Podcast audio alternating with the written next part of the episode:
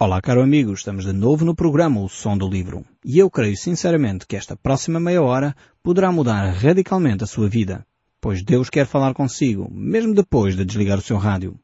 Eu sou Paulo Chaveiro e nós hoje estamos de novo a olhar para o livro de Hebreus, capítulo 11. Nós temos vindo a analisar, eh, verso a verso, personagem a personagem, este capítulo 11, que é designado como o capítulo dos heróis da fé. Realmente nós já analisámos a vida de Abel, Enoque, Noé, estamos a analisar agora a vida de Abraão e Sara. Eh, este é um casal, eh, todo ele especial, que tem uma relação com Deus alicerçada numa promessa que Deus havia feito. E nós já temos eh, percebido aqui que a fé é sempre alicerçada na palavra de Deus. Fé não é otimismo, fé não é um desejo que eu tenho, Fé não é uma esperança que eu quero alimentar no meu coração. Fé é uma firme convicção da parte de Deus daquilo que Deus vai realizar e concretizar através de factos.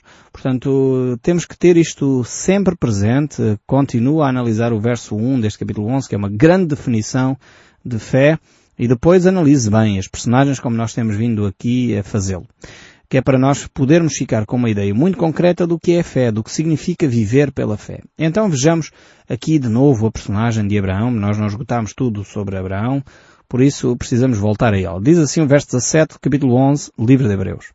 Pela fé, Abraão, quando posto à prova, ofereceu Isaac. Estava mesmo para sacrificar o seu unigênito, aquele que acolheu alegremente as promessas, a quem se havia dito, em Isaac será chamada a tua descendência, porque considerou que Deus era poderoso até para ressuscitá-lo de entre os mortos, de onde também figuradamente o recobrou. O autor do livro de Hebreus aqui destaca a experiência que Abraão teve com Deus nesta área em que Deus pede a Abraão que ele sacrificasse o seu filho. Aqui temos uma coisa extremamente interessante. Em primeiro lugar é preciso dizer que na Bíblia, em lado nenhum, Deus aprova, ou Deus sugere, ou Deus uh, fala da prática de sacrifícios humanos. Antes, pelo contrário. A Bíblia é muito clara que Deus uh, é, proíbe, condena, não uh, motiva de forma alguma a prática de sacrifícios humanos. Qualquer ideia ligada com isso é contrária às Escrituras. Isto é preciso ser muito claro, deixar muito claro. Agora, estamos num contexto em que ainda não temos a lei que foi dada e que definia todas essas questões, toda a vontade expressa de Deus, uh, num período em que a revelação de Deus era ainda uh, auricular, portanto não havia relatos escritos, foi Moisés o primeiro a pôr por escrito um, os primeiros livros da Bíblia. Uh, Crê-se também que o livro de Jó foi provavelmente, o Jó poderia ter sido um contemporâneo de Abraão, portanto talvez o primeiro livro de facto a ser escrito de todas as escrituras, mas para todos os efeitos ainda não havia a lei. E nesse sentido, Abraão não tinha então documentação, portanto, visível, palpável, da vontade de Deus sobre esta matéria.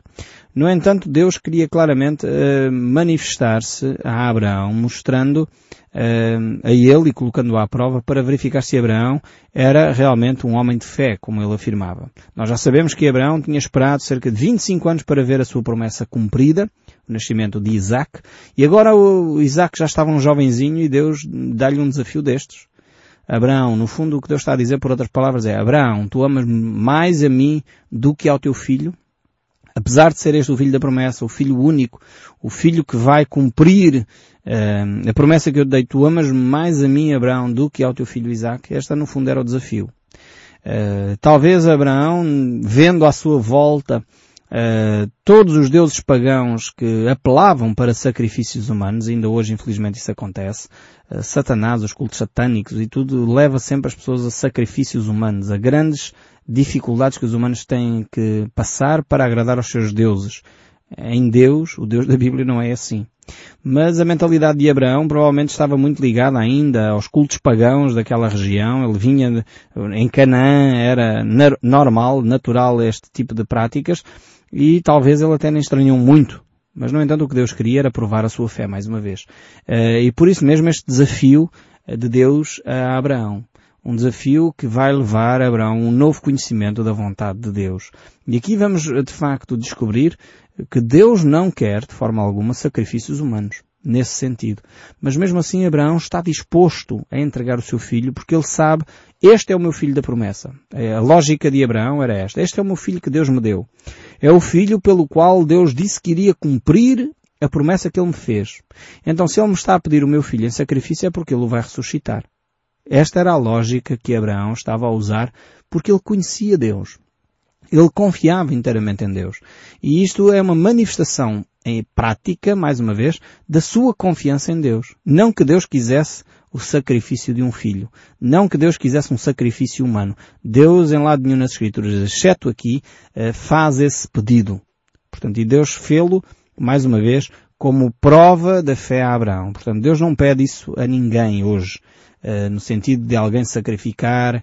Se você alguma vez ouvir isso, é porque não é de Deus. Ainda que temos este exemplo aqui nas Escrituras, mas esse exemplo Deus não permitiu que acontecesse. Deus não permitiu que Isaac fosse sacrificado. E nós vemos esse relato, dessa prova da fé, em Gênesis capítulo 22, onde vemos de facto Deus a colocar à prova o seu servo Abraão. Era uma prova de fé, uma prova de obediência que Abraão estava a ser submetida. Foi no fundo, poderíamos dizer, a prova máxima a que Abraão foi submetido. O verso 19 prossegue a dizer aqui do livro de Hebreus, porque considerou que Deus era poderoso para ressuscitá-lo dentre os mortos, de onde também figuradamente o recobrou. Esta é uma expressão interessante aqui. Eh, ele seria ressuscitado dentre os mortos, de onde figuradamente o recobrou.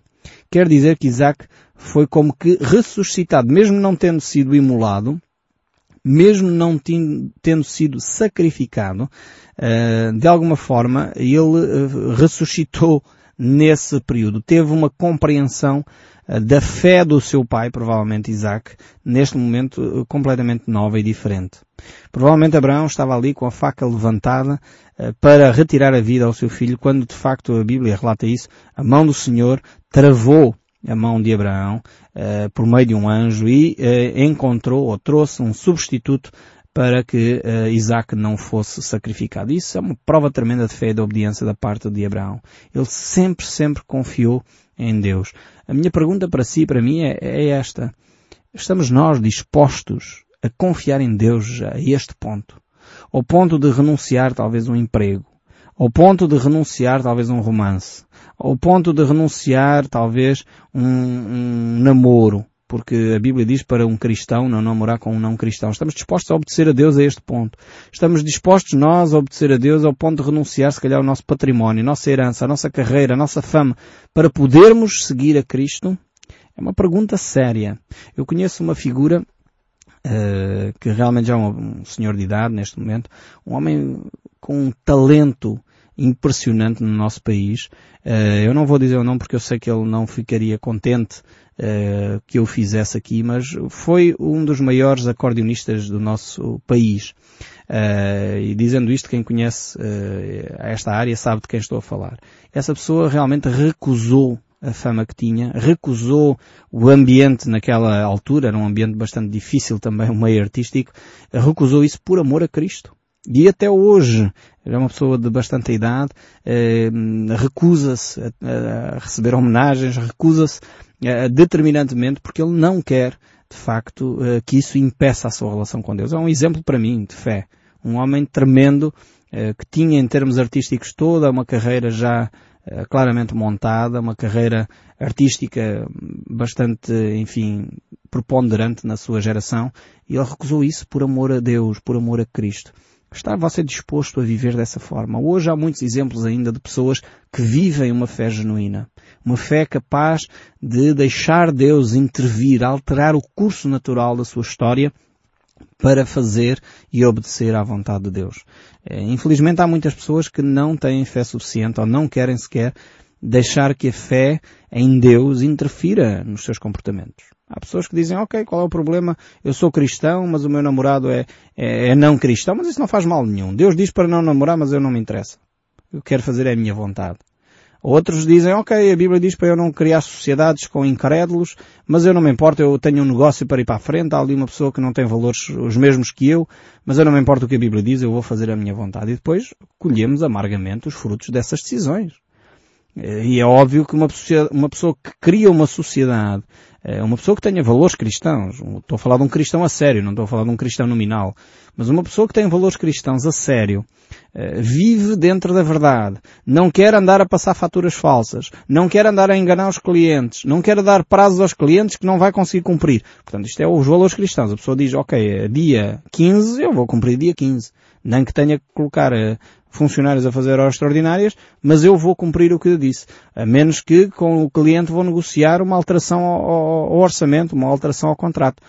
Depois uma pessoa cria uma sociedade com uma pessoa que tem valores que pode dizer que é dia 15, mas depois acaba a obra dia 30 diz ao cliente que, que, são mil euros, mas afinal, depois no final apresenta uma, uma conta de dois mil. Uh, depois uh, não fatura tudo e desvia uma série de dinheiro, de IVAs e, e faturas. Uh, quer dizer, é complicado alguém que é cristão criar uma sociedade assim. Depois a pessoa lamenta-se porque na realidade as coisas depois não correm bem. E a Bíblia já tinha alertado. Fé é ficar firme naquilo que Deus já nos revelou. E há muita coisa que Deus nos revelou que nós precisamos de obedecer, pôr em prática. Abraão foi aqui experimentado na fé. Foi alguém que era capaz de renunciar até o seu próprio filho, o único filho, para manifestar o seu amor a Deus, para fazer a vontade de Deus. A minha pergunta é, você está disposto a renunciar uh, o sono de manhã para se levantar ir ao culto, ir à igreja, ir à missa? Você está disposto a renunciar o ver televisão e sair de casa para poder ir uh, cultuar com os seus irmãos? Às vezes são pequenas renúncias que nós temos que fazer, mas ah, estou tão cansado, ah, isto custa tanto, ah, é tão difícil, e nós acomodamos-nos não estamos dispostos realmente a viver dessa forma. E não, não pense que Deus alguma vez lhe vai pedir coisas grandes se você na coisa, naquilo que é pequeno, naquilo que é simples, não é capaz de obedecer a Deus. Não tenha ilusões. Jesus disse isso. Jesus disse que ele, aquele que é fiel no pouco será fiel no muito e Deus o colocará sobre o muito. Aquele que não é fiel no pouco, Deus não vai colocar sobre o muito. Não tenha ilusões. Eu lembro-me de um jovem que eu segui alguns anos atrás que ele dizia, ah, eu gostava muito de ser missionário no estrangeiro, em países, eh, enfim, onde Deus ainda não é conhecido. E depois ele ao domingo nem tinha condições de se levantar ou não queria se levantar para vir à igreja, não, não se levantava para ler a Bíblia. Como é que alguém vai ser missionário num país onde o Evangelho não é conhecido se não é capaz de ler a Bíblia? Não é capaz de se levantar para cultuar a Deus num país onde há paz e tranquilidade, onde ninguém se opõe, ou pelo menos a oposição não é, não é, onde não se paga com a vida, eh, essa oposição ao Evangelho. Ah, não é possível Deus permitir uma coisa dessas. Nós temos que ficar obedientes naquilo que é pouco para que Deus nos possa colocar no muito. Mas prossegue aqui o exemplo de Abraão, no verso 20, aqui no capítulo 11 do livro de Hebreus, diz assim, pela fé, igualmente Isaac abençoou Jacó e a Isaú acerca das coisas que ainda estavam por vir. Ou seja, Isaac, com a experiência do seu pai, adquiriu ele mesmo a fé. E ele, ao adquirir essa fé, agiu de tal maneira abençoando e a Jacó em vez de abençoar Isaú. E aqui é um, um episódio caricato. Nós temos uh, uh, aqui na bênção de Isaac uma profecia que se iria cumprir no futuro, num futuro muito remoto, futuro distante. Uh, e por isso mesmo vemos, vemos como Deus agiu mesmo através de uma forma misteriosa Talvez até Isaac não teria toda a compreensão do que estava a fazer, ainda que vemos aqui por este texto de Hebreus que ele tinha alguma compreensão do que estava a fazer, porque a fé é exatamente isso. Tem a ver com a firme certeza uh, daquilo que se espera, uh, o, portanto a certeza de factos que ainda não se viram, mas é uma convicção que Deus coloca no nosso coração. Talvez Isaac naquele episódio ficou um pouco perturbado, mas ao mesmo tempo Deus utilizou isso para uh, fazer Isaac crescer na fé. Na sua oração sobre Jacó, Isaac diz o seguinte, vamos voltar a Gênesis, não é? E diz assim o seguinte, esta oração de Isaac. Deus te dê do orvalho do céu e da exuberância da terra, a fartura do trigo e do mosto. Sirvam-te os povos e nações te reverenciem. Seu Senhor de teus irmãos e os filhos da tua mãe se encurvem a ti. Maldito seja o que te amaldiçoar e abençoar o que te abençoar. Vemos aqui esta promessa que Deus dá a Jacó através de Isaac. De novo, aquilo que Deus tinha prometido a Abraão, Abraão prometeu a Isaac, Isaac continua a passar essa bênção a Jacó. Esta bênção contém um conteúdo muito profético, uma bênção de Deus sobre eh, o povo de Israel através de Abraão. E não era só palavras. Eh, aqui as bênçãos de Deus E o direito da primogenitura tem muito mais, é muito mais forte do que meras palavras. Infelizmente as nossas uh, sociedades têm vindo a perder esse, a importância da herança espiritual, esta herança que se passa para os filhos, a bênção que está nas nossas próprias palavras, aquilo que nós dizemos que pode edificar e construir e deveria sair da nossa boca, como diz o livro de Efésios, só palavras que constroem, em vez de palavras que amaldiçoam, palavras que destroem a vida das pessoas. Quantas e quantas vezes uma pessoa fica de rastos, fica às vezes semanas sem dormir por uma palavra de alguém que disse uma coisa que não devia. Não sei se já aconteceu consigo. Às vezes uma palavra que magoou, alguém que traiu a nossa confiança, disse mentiras a nosso, a nosso respeito. Isso mata a pessoa por dentro. É por isso que a Bíblia nos exorta a abençoar os outros. E aqui Isaac fez exatamente isso ao seu filho. Trouxe a bênção de Deus para a vida dele. É um ato de fé da parte de Isaac, e isso aqui o autor de Hebreus uh, refere-se dizendo pela fé disse ele igualmente Isaac abençoou Jacó e a Esaú acerca das coisas que ainda estavam por vir. Apesar da Bíblia não mostrar muitas obras de fé da parte de Isaac, eh, porque a Bíblia não refere muitos aspectos da vida de Isaac, no entanto ele tinha fé suficiente para transmitir as promessas de Deus aos seus filhos. E isto é vital, é fundamental. E veja o verso 21. Pela mesma fé, portanto, pela fé também, Jacó, quando estava para morrer, abençoou a cada um dos seus filhos, a filhos de José, e apoiando-se sobre a extremidade do seu bordão, adorou. O autor aqui refere-se, no fundo, àquilo que é relatado no livro do Gênesis, no capítulo 49, onde vemos uh, Jacó uh, declarar as suas bênçãos proféticas sobre os seus filhos. Uh, neste, neste texto nós vamos ler, diz assim, Depois chamou Jacó os seus filhos e disse, Juntai-vos, e eu vos farei saber o que vos há de acontecer nos dias vindouros. Juntai-vos e ouvi, filhos de Jacó, ouvi, ó Israel, vosso pai.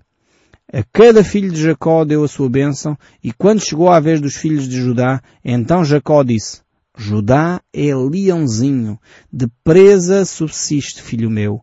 Encurva-te e deita-te como leão e como leoa. Quem o despertará?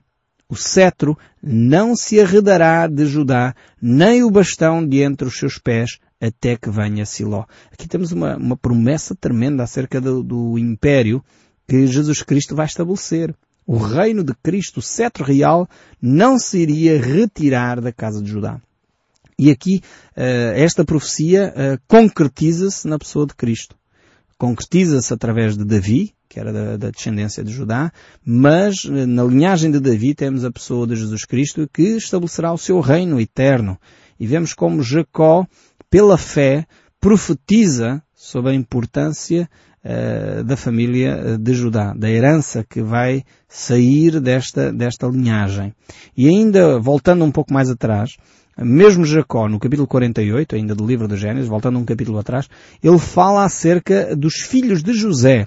É interessante ver que José recebe herança dobrada nos seus filhos. Não há uma tribo de José mas há uma tribo de Efraim e há uma tribo de Manassés, que eram os filhos de José.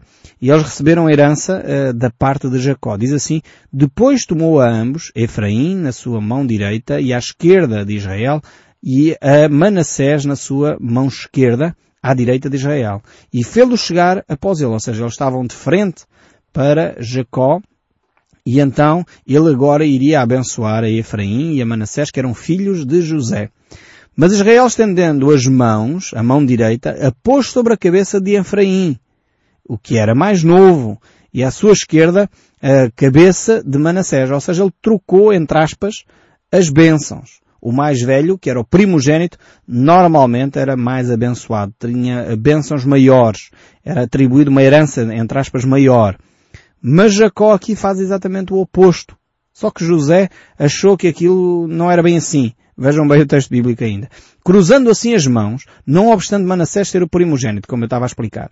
E abençoou a José dizendo, o Deus em cuja presença andaram os meus pais, Abraão e Isaac, o Deus que me sustentou durante a minha vida até o dia de hoje, o anjo que tem livrado de todo o mal, abençoa estes rapazes. Sejam eles chamados o meu nome e o nome dos meus pais Abraão e Isaac, e cresçam em multidão no meio da terra. Vendo José que seu pai pusera a mão direita sobre a cabeça de Efraim, foi-lhe isso desagradável. Ou seja, Jacó estava a dar a bênção da primogenitura ao filho mais novo e tomou a mão do seu pai para mudar da cabeça de Efraim para a cabeça de Manassés. Talvez José estava a pensar assim, bem, o meu pai já está idoso, não vê bem, eu vou dar aqui uma ajudinha, uh, só que nas promessas de Deus nós não temos que dar ajudinhas nenhumas, nós não temos que interferir. Quando Deus quer abençoar, Deus abençoa. E veja o que acontece. E disse José ao seu pai, não é assim meu pai, pois o primogênito é este. Põe a tua mão direita sobre a cabeça dele. Veja o, que diz o texto bíblico. Mas o seu pai recusou e disse, eu sei meu filho, eu sei. Eu também, ele também será um povo. Também ele será grande. Contudo, o seu irmão menor será maior do que ele e a sua descendência será uma multidão de nações. Assim os abençoou naquele dia, declarando que por vós Israel abençoará, dizendo Deus te faça como Efraim e como Manassés. E pôs o nome de Efraim diante do de Manassés. Depois disso, Israel disse Israel a José, Eis que eu morro, mas Deus será convosco e vos fará voltar à terra dos vossos pais. Aqui temos um episódio extremamente curioso sobre a vida uh, e como Deus age. Nem sempre Deus age como nós queremos, com os, as formas como nós pensamos as coisas. Uh, realmente Abraão, Isaac e Jacó foram homens uh, fantásticos e pela fé agiram e transmitiram esta bênção de Deus e no caso aqui, Jacó abençoou os filhos de José, apoiando-se depois na extremidade para adorar. Vemos como Jacó era um lutador, um homem que vive a fé de uma forma intensa. E prossegue ainda mais o verso bíblico. Verso 22. Pela fé, José, próximo dos seus filhos, fez menção do êxodo dos filhos de Israel, bem como deu ordens quanto aos seus próprios ossos.